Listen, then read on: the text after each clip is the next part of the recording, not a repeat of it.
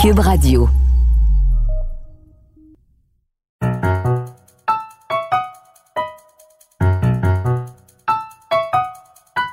Ici Mathieu Boccoté et bienvenue aux Idées mènent le monde.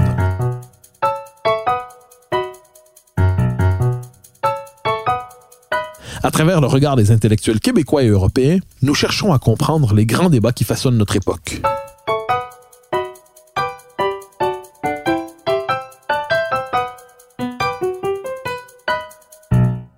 Chers amis, c'est un immense bonheur de vous retrouver pour cette nouvelle saison des Idées mènent le monde. Nous sommes en campagne électorale au Québec. La question linguistique prend une place centrale dans cette campagne, mais est-ce que les partis abordent la question linguistique avec suffisamment de sérieux à partir d'une lecture adéquate de la situation?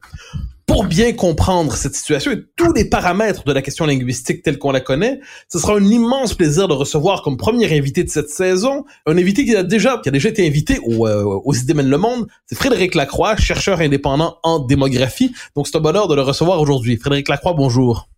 Bonjour.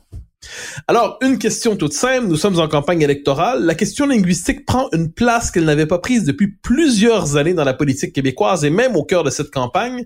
Est-ce qu'on peut dire qu'elle est adéquatement formulée, je dirais à la fois par les commentateurs, les analystes et les différents partis?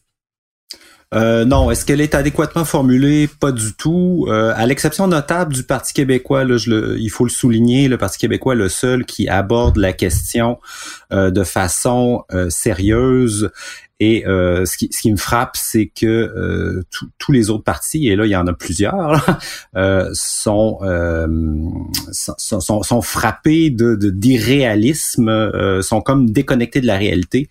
Donc, mais ce qui est intéressant, c'est qu'effectivement la question est là, elle est présente, elle est en toile de fond. Puis là, la question d'immigration est en train de surgir dans la campagne électorale. Euh, puis on dirait que euh, la plupart des partis ne savent pas comment euh, la traiter, comment la prendre. Justement, parce qu'il y a eu une disjonction, on pourrait dire depuis le rapport Larose probablement. Donc ça nous ramène au début des années 2000, entre d'un côté la question de l'immigration et de l'autre côté la question de la francisation. C'est-à-dire d'un côté on parlait de la question de la langue, mais l'effet de l'immigration massive, des seuils d'immigration qui ont beaucoup augmenté à partir de 2003 sous les années Charret, sur la sur la langue, sur la situation du français, le lien était fait chez certains analystes, mais n'était pas au cœur de la vie politique. Est-ce que ce lien est en train de se faire? Et si ce lien existe, quel est-il?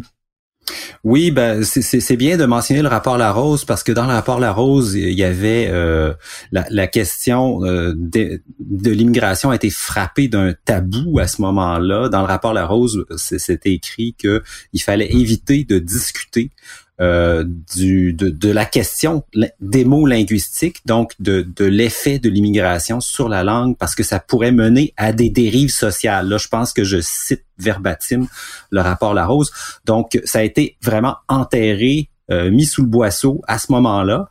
Puis, euh, on n'en est jamais tout à fait sorti. Mais là, euh, étant donné la situation grave du français au Québec et le recul qui, est attesté, là, ça, ça ressurgit et euh, on, essaie de censurer ça, mais la, réalité a tendance à s'imposer. Alors, vous dites ça ressurgit. Ça ressurgit notamment avec le recensement. Hein, les résultats du recensement qui ont été un choc pour plusieurs.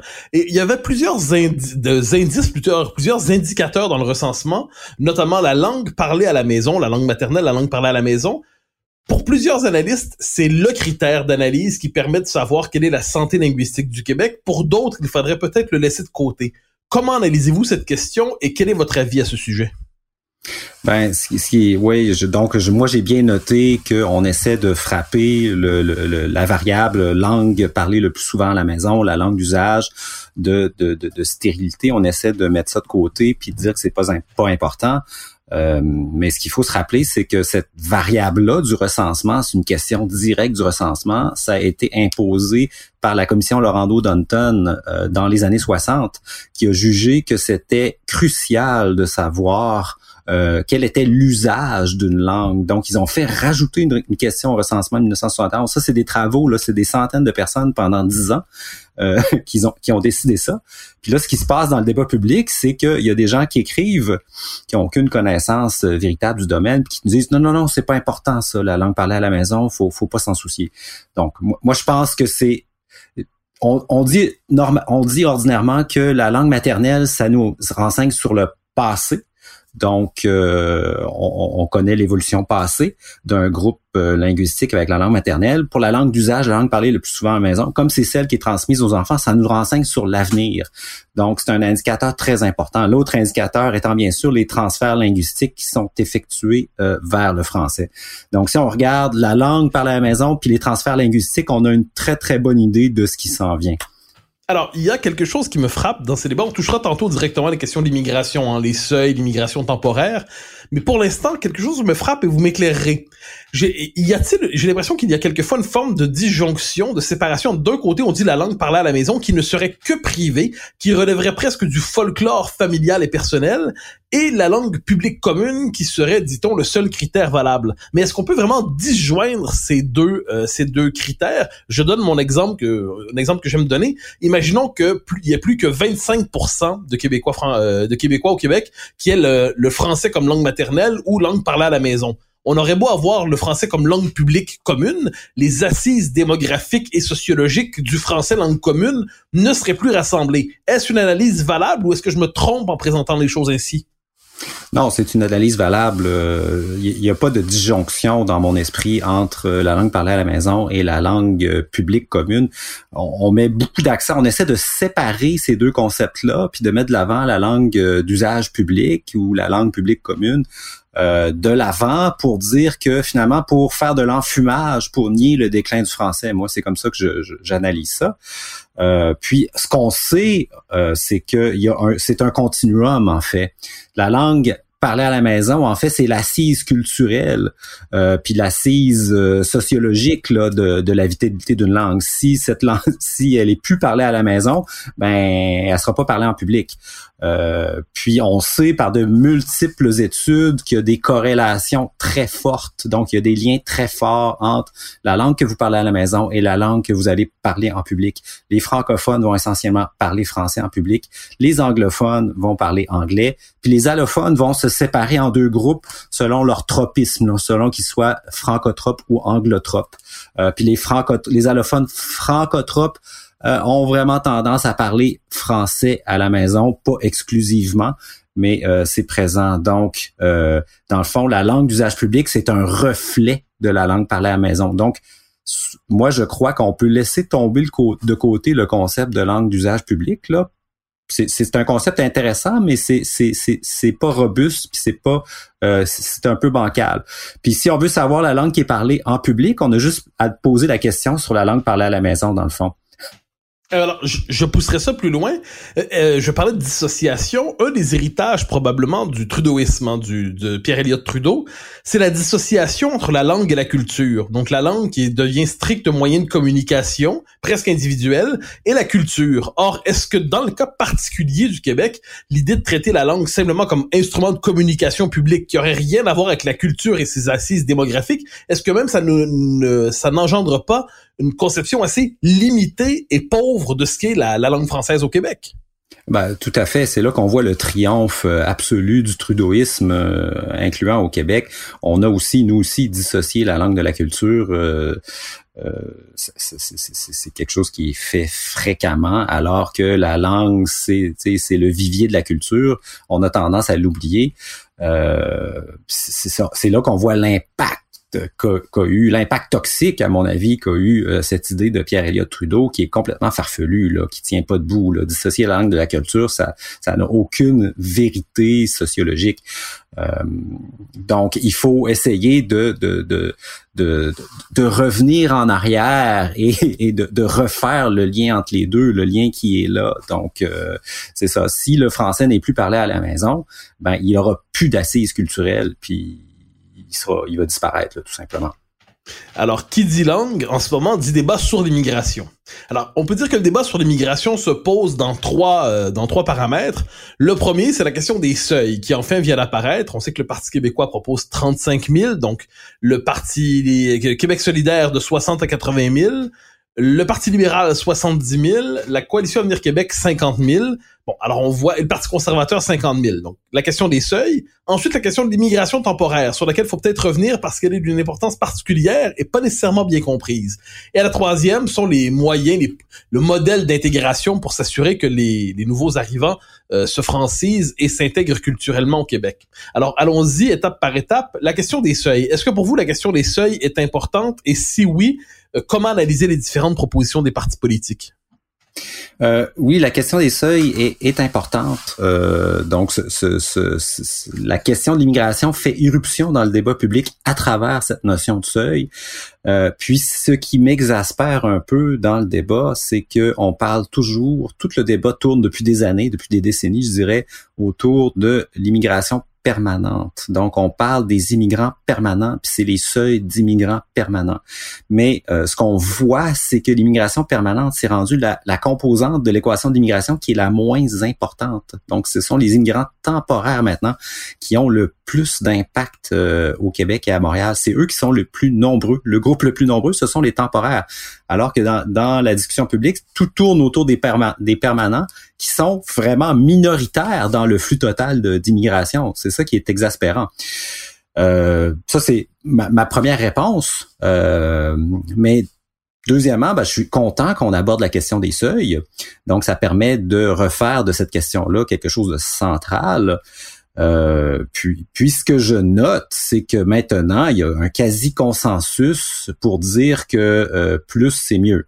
Euh, ça, ça fait longtemps que ça dure, mais là, on a, on, a défoncé les variables psychologiques euh, où euh, on, les partis politiques s'alignent presque tous, sauf la CAQ et le PQ, sur les positions du Conseil du patronat qui exige 80 000, etc., immigrants par année. Donc, euh, puis, ben, faut souligner encore que le Parti québécois a envoyé un signal comme, quoi il était prêt à baisser les seuils. C'est ce qui est un signal salutaire à mon esprit. Donc, il casse un peu le moule. Euh, mais ce qu'on a noté depuis 20 ans, c'est que euh, il y a eu la prise du pouvoir du Parti libéral en 2003. Le Parti libéral a augmenté les seuils d'immigration. Ce qu'il faisait par là, c'est qu'il importait des électeurs parce qu'on sait que les non-francophones, ben, historiquement, votaient pour le Parti libéral euh, à hauteur de 80-85% Donc, c'était une manœuvre tout à fait hypocrite pour consolider sa base électorale. Donc, le Parti libéral a fait ça. Et graduellement, les seuils ont augmenté jusqu'à 50 000 sous l'ère de euh, Jean Charest et Philippe Couillard. Euh, puis là, la CAQ s'est faite élire en 2018 en promettant deux choses, la laïcité et une réduction des seuils d'immigration. Donc, ils ont fait ça temporairement.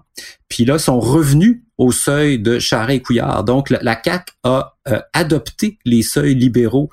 puis ces seuils-là ont ont, mené à, euh, au résultat du recensement de 2021 là, en partie, euh, c'est-à-dire à, euh, vraiment ce qu'on assiste à un effondrement du, français au Québec.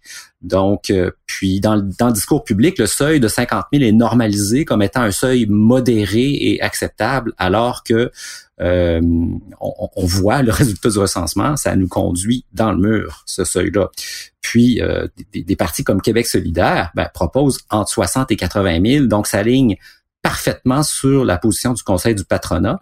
Moi, je trouve ça ahurissant. Euh, le PLQ s'aligne sur la position du Conseil du patronat aussi, ça c'est moins surprenant. Puis, ben, le Parti québécois a, a, réalisé que des seuils de 50 000, ben, c'est beaucoup trop. Donc, euh, il refuse le consensus euh, irréaliste, si on veut.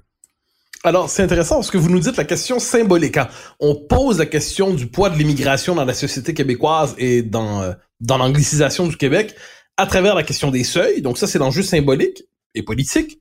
Mais vous nous dites le véritable, la véritable variable à laquelle on devrait s'intéresser aujourd'hui, ou à tout le moins une variable à laquelle on devrait accorder une importance particulière, c'est celle de l'immigration temporaire. Expliquez-nous pourquoi cette variable est plus importante, si je vous comprends bien, que celle des seuils. Ben, des seuils d'immigration euh, permanent, oui, d'immigrants permanents. Euh, ce qu'il faut savoir, c'est que le Canada a changé euh, la politique d'immigration autour de 2014. Donc, euh, le Canada a passé est passé d'un système à, une étape. À une étape, ça veut dire que les immigrants sont sélectionnés directement à l'étranger. On leur donne leur papier et ils viennent euh, immigrer euh, chez nous. Puis, ce, ce mécanisme-là est celui qui a été mis en place dans les années 60-70, puis c'est le mécanisme que le Québec contrôlait à moitié. Donc, le Québec avait obtenu des pouvoirs de sélection euh, d'immigration sur l'immigration permanente euh, dans les années 70 avec plusieurs accords avec le fédéral. Mais là, en 2014, Ottawa a fait marche arrière, a remplacé le système à une étape par un système à deux étapes, où là, les immigrants arrivent sous le statut de temporaire au pays, puis ce statut temporaire-là est converti très, très, très souvent, là, à hauteur de 50% ou plus, euh, en un statut permanent. Donc, l'immigration temporaire, c'est un mauvais terme parce que c'est la première étape de l'immigration permanente maintenant. Et Ottawa a vraiment ouvert les vannes. Là. Euh, les, les, les, volumes d'immigrants temporaires sont augmentent de façon exponentielle. Là. Il y a moi, à mon avis, il y a une perte de contrôle totale du Québec sur l'immigration temporaire. Là, on voit qu'en 2021, on est rendu à 177 000 temporaires au Québec. Euh, alors que ce, flux-là était presque négligeable il y a 20 ans. Le 177 000, si on contraste ça avec les 50 000 permanents, on voit qu'on on a trois fois plus de volume en temporaire qu'en permanent. Donc, la question des temporaires, à mon avis, est celle euh, auquel il faut s'attarder en premier, sans dire que les permanents c'est pas important là, mais euh, il, faut discuter de ça parce que 177 000 c'est des flux massifs. Puis ces temporaires là, il y en a en 2021, il y en avait 90 000 étudiants internationaux puis 86 000 travailleurs. Donc, ce qui se passe aussi, c'est que les temporaires arrivent dans les cégeps et les universités, étudient chez nous et après obtiennent la citoyenneté canadienne. Puis ce qui est particulièrement insidieux au Québec, c'est que la majorité des étudiants internationaux étudient en anglais euh, chez nous, dans les cégeps et universités de langue anglaise ou dans des programmes en anglais dans les universités de langue française. Donc ces gens-là, on les accueille chez nous, on les socialise en anglais. Le Canada leur remet des papiers de citoyenneté et euh, ce sont eux qui, euh, après ça, ils s'intègrent finalement au Québec anglais. Puis c'est une des raisons pour lesquelles euh, on voit un, une si forte avancée de l'anglais au Québec au, recensement de 2021. C'est à cause de la question euh, des temporaires qui se convertissent en permanent, puis qu'on accueille en anglais chez nous, ce qui est quand même ahurissant. Là. Donc, on a complètement, le gouvernement du Québec a complètement perdu le contrôle là-dessus, et euh, on voit que la CAC ne s'exprime même pas sur l'immigration temporaire. Donc, c'est pas sur l'écran radar. On fait semblant qu'on a le contrôle en parlant des permanents, mais en fait, on est en train de complètement perdre le contrôle de l'immigration. Et toute la classe politique, sauf le PQ qui en a parlé, se comporte comme si on n'était pas euh, l'orchestre sur le Titanic en train de jouer puis de faire semblant que tout va bien. Alors, je vous relance là-dessus parce que ça me semble important. Vous nous dites la question, donc l'immigration temporaire, c'est une variable centrale mais absente du débat public. Alors, les Québécois ont quelquefois l'impression, dans l'esprit public, on se dit les Québécois maîtrisent leur immigration. Vous me direz si c'est vrai. Est-ce que les Québécois maîtrisent leur immigration quand on parle des seuils? Et pour ce qui est de la question des travailleurs temporaires, dans quelle mesure le gouvernement du Québec contrôle-t-il cette part de l'immigration?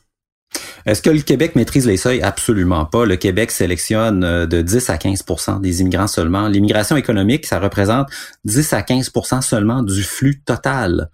Euh, donc, quand on nous dit qu'on contrôle la moitié, c'est faux. Ça, si on parle seulement des permanents. Si on parle du flux total d'immigration, on est à 10-15 de, de, contrôle exercé par le Québec. Donc, c'est risible. L'illusion, le Québec se donne l'illusion de maîtriser euh, la question d'immigration, alors que c'est pas du tout ça la réalité quelle est la part de la maîtrise du Québec dans ces, euh, appelons ça, vous avez parlé de 177 000 tantôt, quelle est la part de la maîtrise du Québec sur cette part de l'immigration qui est absente du débat public? Oui, c'est ça. Donc, la question des temporaires, euh, et, les temporaires sont contrôlés presque totalement par le gouvernement fédéral. Puis on l'a vu avec le scandale du refus des étudiants euh, africains dans les universités de langue française au Québec. Donc, donc ça, leur rebondit dans les médias plusieurs fois cette année, où on voit que les taux de refus des étudiants africains, s'ils choisissent d'étudier en français au Québec, sont s'ils choisissent d'étudier en anglais à ce moment-là, sont acceptés sans problème. Donc, euh, on voit que c'est le fédéral. Le fédéral exerce ce qu'il faut bien appeler une discrimination systématique, directe, contre euh, les gens euh, les, étudiants internationaux qui veulent étudier en français au Québec. Donc ça, c'est, c'est, quand même incroyable. Euh, donc ça exprime euh, le fait que c'est Ottawa qui contrôle cette filière-là de façon presque totale. Mais ce qu'il y a, ce d'intéressant, c'est que dans l'entente Canada-Québec signée entre Ottawa et Robert Bourassa en 1991, il y a une clause qui dit que pour les temporaires, le Québec doit donner son accord euh, puis ce mécanisme-là existe, c'est le certificat d'acceptation du Québec. Donc, euh, toute la filière est contrôlée par Ottawa, mais quelque part dans le processus, le Québec émet un petit papier qui s'appelle le certificat d'acceptation du Québec. Donc, euh, l'étudiant international ou le international ou le travailleur doit obtenir ça pour finaliser sa paperasse avec Ottawa. Puis ce que je comprends, moi, c'est que à Québec, quelque part, il y a une imprimante qui imprime ça à volonté sans aucune vérification. Moi, c'est comme ça que je me représente la chose. Il n'y a aucune vérification, aucune validation. C'est, c'est comme un papier qu'on obtient. C'est une pure formalité. Mais moi, je, je, je, je pense que le Québec pourrait exercer un contrôle sur l'immigration temporaire à travers ce mécanisme-là. Donc, il pourrait dire, par exemple, euh, que le nombre total de temporaires va être limité. Donc, on va limiter ça, par exemple, à 50 000. Paf! On passerait de 177 000 à 50 000. On limite le nombre de certificats d'acceptation du Québec. Puis deuxièmement, on euh, limite le nombre de certificats d'acceptation du Québec aux étudiants inscrits dans les cégeps et universités de langue anglaise ou dans des programmes en anglais. On coupe ça. là, ce qui est intéressant, c'est que le Parti québécois a suggéré euh, de limiter euh, les, étudiants internationaux selon la connaissance du français. Donc, ceux qui ne connaissent pas le français pourraient représenter seulement 20% du total. Donc ça, c'est une première position intéressante, mais moi, j'irais plus loin. Je dirais, euh, si vous inscrivez dans des programmes en anglais, vous êtes limité à 10% du flux total. Donc ça, ça aurait un impact structurant euh, très, très important sur, euh, sur l'anglicisation de Montréal, par exemple. Alors, je vous écoute et j'ai quelquefois l'impression qu'on a un débat public un peu schizophrénique. C'est-à-dire, d'un côté, les Québécois, on regarde ça en ce moment, débattent comme s'ils maîtrisaient pleinement leur politique d'immigration, comme si finalement ce débat-là, de l'immigration à l'intégration, à la francisation, ça dépendait exclusivement du Québec, avec à la rigueur les réfugiés qui relèveraient d'Ottawa et ça ne nous concernerait pas les regroupements familiales. Alors que, à vous entendre, finalement, le, la maîtrise qu'a le Québec sur son immigration est assez, est assez mineure. Euh, donc, autrement dit, on débat ardemment d'une toute petite partie de la réalité en oubliant que l'essentiel nous échappe. Est-ce que je décris à peu près correctement les choses? Euh, oui, tout à fait. Le Québec se donne l'illusion de contrôler son immigration, mais depuis 20 ans, euh, notre maîtrise de, ce secteur-là euh, s'est effilochée grandement. Ce qui veut pas dire qu'on ne pourrait pas faire des choses. Donc, donc je mentionnais la question des temporaires, le certificat d'acceptation. On pourrait pousser là-dessus puis essayer de reprendre le contrôle de certains pans de ce domaine-là. Mais euh, bon, plusieurs personnes l'ont noté, les Québécois, en réalité, ont échoué leur indépendance deux fois, mais se comportent comme s'ils étaient indépendants. Donc, psychologiquement, mentalement, les Québécois, on dirait qu'ils pensent qu'ils sont indépendants puis que le Canada n'existe plus. Euh, puis ça, c'est vraiment euh, une particularité euh, toxique la psychologie québécoise, c'est-à-dire qu'on n'est pas dans la réalité. On n'est pas dans la réalité du rapport de pouvoir, du rapport de, force euh, qui existe entre le Canada et le Québec. On fait comme si euh, on était un pays, puis on disposait de tous les pouvoirs, puis on veut pas voir la réalité. Moi, c'est comme ça que je, je, l'interprète. Euh, donc, tout le débat est un peu frappé d'irréalisme.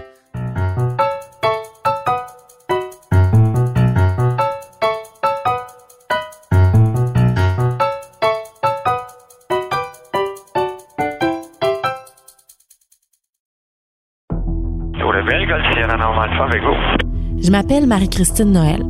Je suis journaliste au bureau d'enquête de Québécois. Ça fait quatre ans que je commente l'affaire du pilote Normand Dubé, condamné pour le sabotage des lignes d'Hydro-Québec avec son avion. Et à chaque fois que j'ai l'impression de me rapprocher d'une conclusion, ben il y a un rebondissement qui vient tout changer. Aussi incroyable que ça puisse paraître, c'est l'histoire que je vous raconte dans la nouvelle série Balado de Cube Radio et du bureau d'enquête, par pure vengeance disponible sur Cube, dans la section Cube Radio et sur les autres plateformes de balado.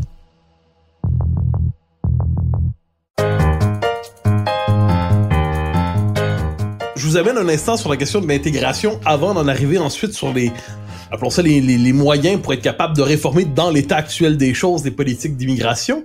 Euh, souvent, on dit, quand on pense à l'effet de l'immigration, il y a deux facteurs. On dit d'un côté euh, la question de la francisation et de l'autre, il y a la question de la pénurie de main-d'œuvre. Dans quelle mesure est-ce qu'elle vient répondre ou non à la pénurie de main-d'œuvre Vous nous répondrez peut-être.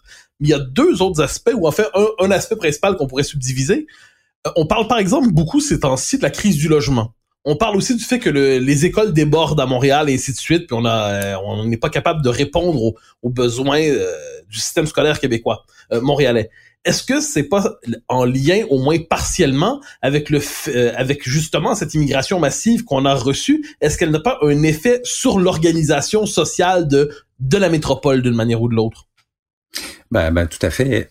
On, sait que euh, la crise du logement, puis ça, il y a une banque canadienne, j'oublie le nom, qui l'a écrit textuellement dans un rapport que euh, la crise du logement, il y a un lien direct avec les volumes d'immigration. Euh, donc, c'est quelque chose qui, est bien établi. Euh, le, la surpopulation des écoles montréalaises aussi, c'est bien établi. Donc, on voyait les chiffres des, des, des, jeunes élèves inscrits en classe de francisation, par exemple, dont les parents sont passés par leur chemin Roxham.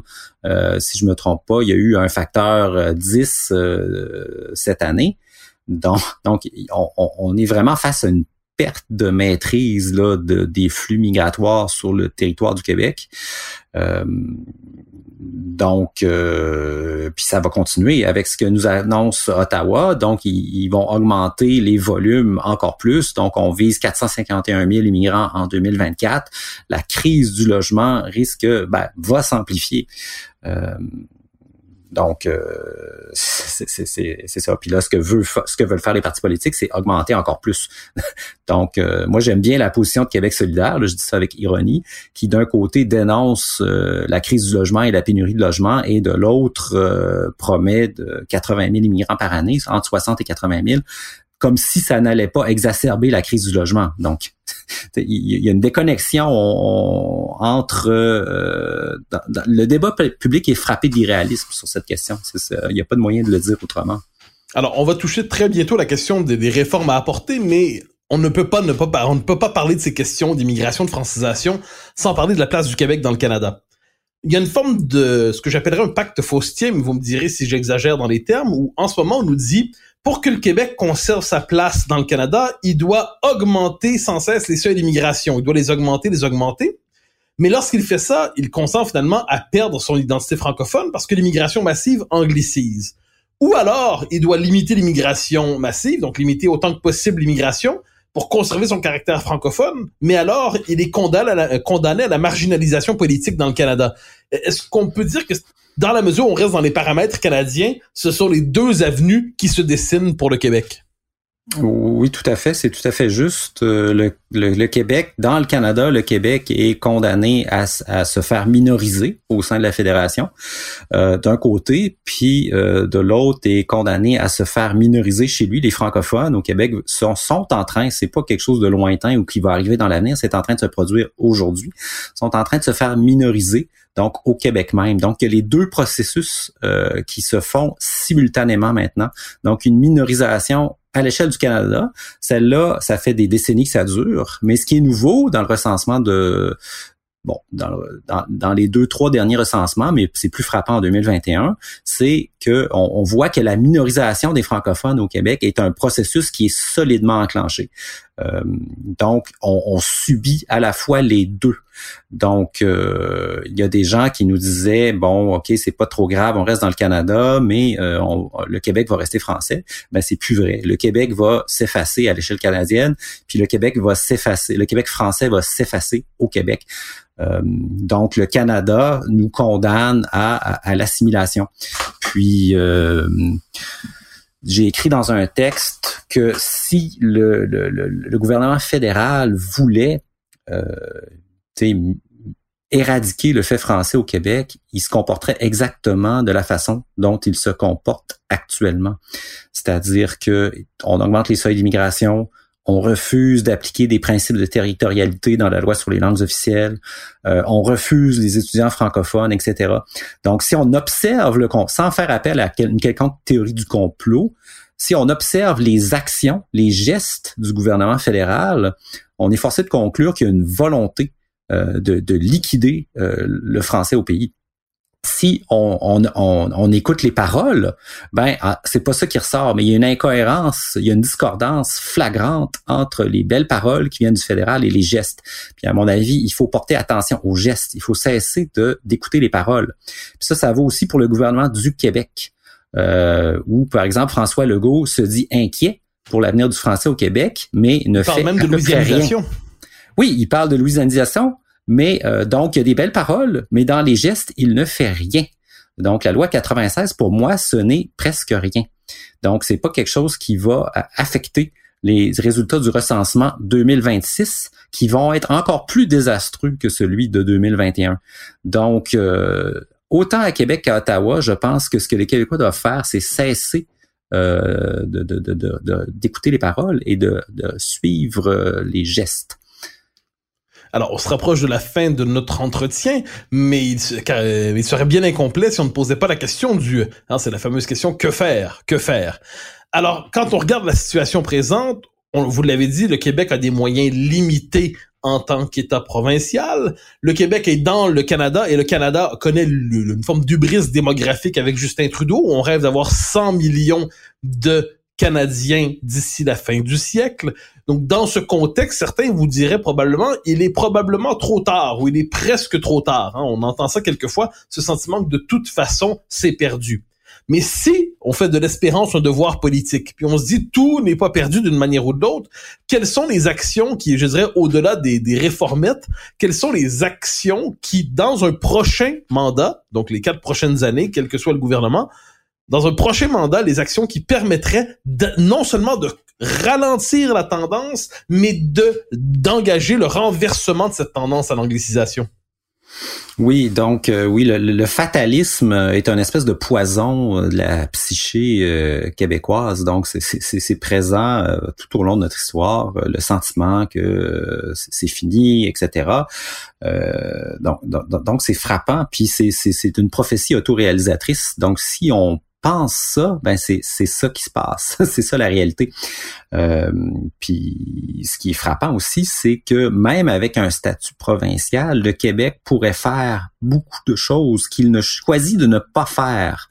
Donc, le Québec est un peu, euh, il est un peu assis sur son statut provincial en disant ah, non, euh, je, je, on, peut rien faire, il faut attendre le grand soir de l'indépendance. Puis moi, je suis pas de cette école-là, je suis pas de l'école du grand soir. Je pense que y, a plusieurs, plusieurs choses qu'on pourrait faire pour euh, au moins se donner de l'oxygène. Bon, est-ce que ça nous permettrait de, de, de continuer à respirer euh, sur le long terme? Je pense pas. Mais euh, on pourrait au moins euh, se donner un peu d'oxygène. Donc, je mentionne par exemple la question des temporaires. On pourrait se servir du certificat d'acceptation du Québec pour tenter de reprendre le contrôle là-dessus. On pourrait, euh, ce, qui est, ce qui est très important à mes yeux aussi, on parle quelquefois de la capacité d'intégration. Là, euh, donc c'est, c'est quelque chose qui rebondit dans le débat public euh, ces temps-ci. Puis euh, cette capacité d'intégration là, en fait, on peut très bien la moduler nous-mêmes. Puis ce qu'on fait, c'est qu'on l'a, on l'a beaucoup diminué en surfinançant les cégeps, hôpitaux et universités anglophone au Québec. Donc, on a nous-mêmes euh, handicapé grandement notre capacité d'intégration en euh, surdimensionnant les institutions de langue anglaise, ce qui fait que les, les immigrants allophones sont canalisés vers ces institutions-là et s'anglicisent. Donc, si on veut par exemple, augmenter notre capacité d'intégration, ben, ce qu'il faut faire, c'est euh, mettre fin au bilinguisme de l'État québécois, euh, au moins pour les allophones, ce que la loi 96 ne fait pas parce qu'il y a des clauses grand-père. Euh, ce qu'il faut, c'est appliquer la loi 101 au cégep. Moi, j'appliquerai aussi la loi 101 dans les universités. Moi, je redimensionnerai les hôpitaux anglophones euh, pour que, que ces hôpitaux-là soient au service de la communauté de langue anglaise, ce qui n'est pas le cas maintenant. Euh, ça, c'est un exemple. Ça, ça augmenterait grandement notre capacité d'intégration. Donc, on cesserait peut-être d'avoir ces débats surréalistes sur euh, la question euh, du, du, de la capacité d'intégration puis du seuil qui va avec. on pourrait s'organiser pour la, la rehausser. donc, il y a un ensemble d'actions comme ça qu'on pourrait prendre, mais qu'on on ne fait qu'on ne fait pas. Alors, un indépendantiste vous dirait tout ça est fort nécessaire et puis on peut, dans les circonstances présentes, euh, probablement modifier la situation, améliorer la situation. Mais est-ce qu'en dernière instance, sachant que le Canada est parti sur, comme je dis, son hubris démographique, hein, 100 millions de Canadiens d'ici la fin du siècle, est-ce que d'une manière ou de l'autre, tout ça, ce ne sont pas que des mesures qui retardent l'échéance? Et de ce point de vue, le changement de statut politique pour le Québec, euh, donc l'indépendance du Québec... Euh, ne serait pas en dernière instance le seul cadre politique pour faire en sorte que le français ne se batte pas simplement pour survivre ou maintenir sa place ou compter le nombre de mots utilisés par les ministres francophones fédéraux dans leurs discours, hein, comme on l'a vu avec euh, François-Philippe Champagne notamment. Est-ce qu'en dernière instance, euh, toutes ces politiques peuvent être pensées, peuvent se déployer pleinement sans, sans le cadre de l'indépendance politique? Ben, tout à fait. Moi, je suis partisan de l'indépendance. Je pense que c'est la seule mesure euh, qui va assurer la survie du Québec français. Avec une nuance, cependant, c'est que si on fait l'indépendance puis on garde la configuration institutionnelle actuelle, euh, où on surpondère les institutions de langue anglaise, je pense qu'on va quand même euh, voir assister à un déclin du français, même dans un Québec indépendant. Donc, oui, l'indépendance, mais oui, reconfiguration de notre dispositif institutionnel. Euh, c'est important, mais euh, je sais plus qui disait que l'essence de la vie, c'est de, retarder, de retarder l'inévitable. Je pense qu'on on en est là. Là, on est face à une urgence absolue. Euh, ce qui se passe là, c'est qu'on est rentré dans le drame de, l'assimilation au Québec même, ce qui n'était jamais arrivé. Donc là, il faut agir. On peut plus s'en remettre simplement à, l'espoir du grand soir. Je pense qu'il faut euh, travailler à l'indépendance, mais travailler à redresser la situation pour nous donner du temps. Je pense que là, c'est rendu euh, urgent de faire ça aussi, de se donner du temps. Euh, donc, moi, je ferais les deux. Je vois pas pourquoi on devrait faire l'un ou l'autre. Eh ben, Frédéric Lacroix, sur cet appel à l'urgence linguistique, pour reprendre la formule, euh, la formule des, des, des, derniers temps, je vous remercie infiniment pour votre ce passage et ce retour aux idées mènent le monde pour cette nouvelle saison des idées mènent le monde. Merci encore. Merci à vous.